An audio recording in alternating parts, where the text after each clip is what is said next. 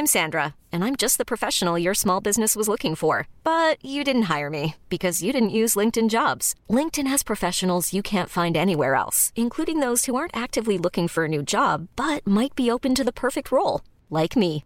In a given month, over 70% of LinkedIn users don't visit other leading job sites. So if you're not looking on LinkedIn, you'll miss out on great candidates like Sandra. Start hiring professionals like a professional. Post your free job on linkedin.com/achieve slash achieve today. Even on a budget, quality is non-negotiable. That's why Quince is the place to score high-end essentials at 50 to 80% less than similar brands. Get your hands on buttery soft cashmere sweaters from just 60 bucks, Italian leather jackets, and so much more. And the best part about Quince, they exclusively partner with factories committed to safe, ethical, and responsible manufacturing. Elevate your style without the elevated price tag with Quince. Go to quince.com slash upgrade for free shipping and 365-day returns.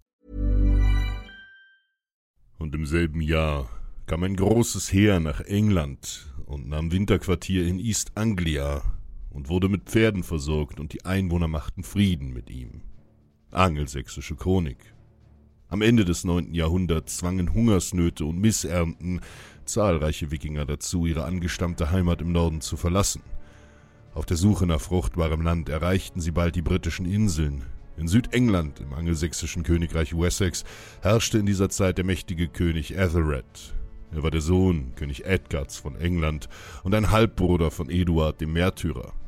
König Ethelred duldete nach zähen Verhandlungen die Ankunft der neuen Siedler aus dem Norden und hieß sie willkommen. Er schloss Frieden mit den Wikingern und heiratete wenig später die schöne Gunhilde, Tochter des starken Wikingerkönigs Harald Blauzahn.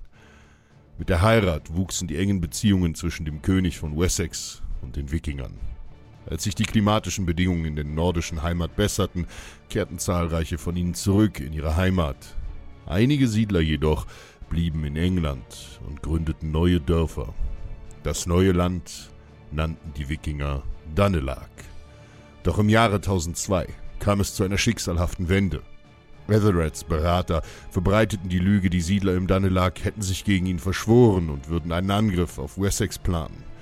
So heißt es in der angelsächsischen Chronik dazu, der König ordnete an, alle in England lebenden Wikinger am St. Bricus-Tag, dem 13. November, zu töten, weil er in Erfahrung gebracht hatte, dass sie sich verschworen hatten, ihn und seine Ratgeber umzubringen und sich sein Reich anzueignen.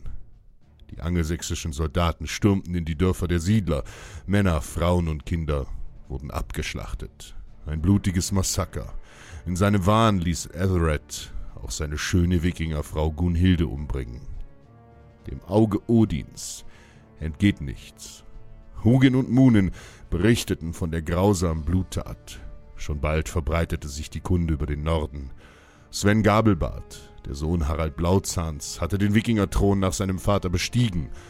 Als er von dem erbarmungslosen Massaker an den unschuldigen Siedlern und dem Mord an seiner Schwester Gunhilde erfuhr, erhob er sich, zog das Schwert seiner Vorfahren und rief: Bei Odin, dafür werden sie büßen. Auf nach England! Waren es zuvor nur einige hundert Wikinger, die ihre Heimat zu abenteuerlichen Fahrten verlassen hatten, so griffen nun Tausende zu ihren Waffen.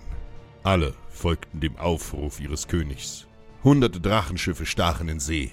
Ethelreds Versuch, Stärke und Macht gegenüber den dänischen Wikingern zu zeigen, erreichte genau das Gegenteil. Das größte gemeinsame Wikingerheer, das die Welt je gesehen hatte, zog in die Schlacht, um England zu erobern. Als der englische König von der Ankunft und dem Zorn des Wikingerheeres hörte, ordnete er umfangreiche religiöse Rituale an, um Gottes Beistand zu erhalten.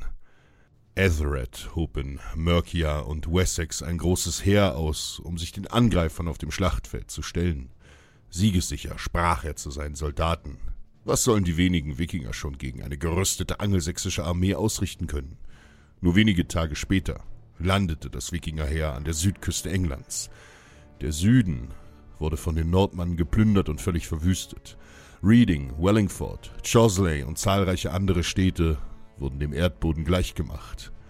Uthred, Earl von Northumbria, unterwarf sich. Nur mit Mühe konnte Earl Thurketel die Stadt London verteidigen.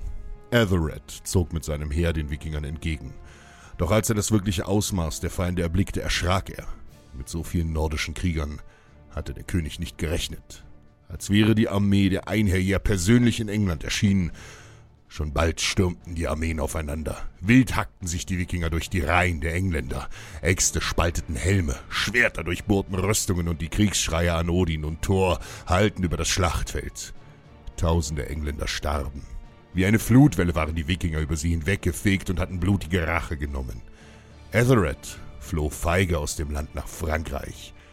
Sven Gabelbart wurde zum König von England gekrönt. Die Wikinger hatten gesiegt und den englischen König Ethelred für seine schändliche Tat bestraft. Gerechtigkeit liegt nicht im klagenden Gebet zum Himmel. Gerechtigkeit liegt in deiner rechten Schwerthand.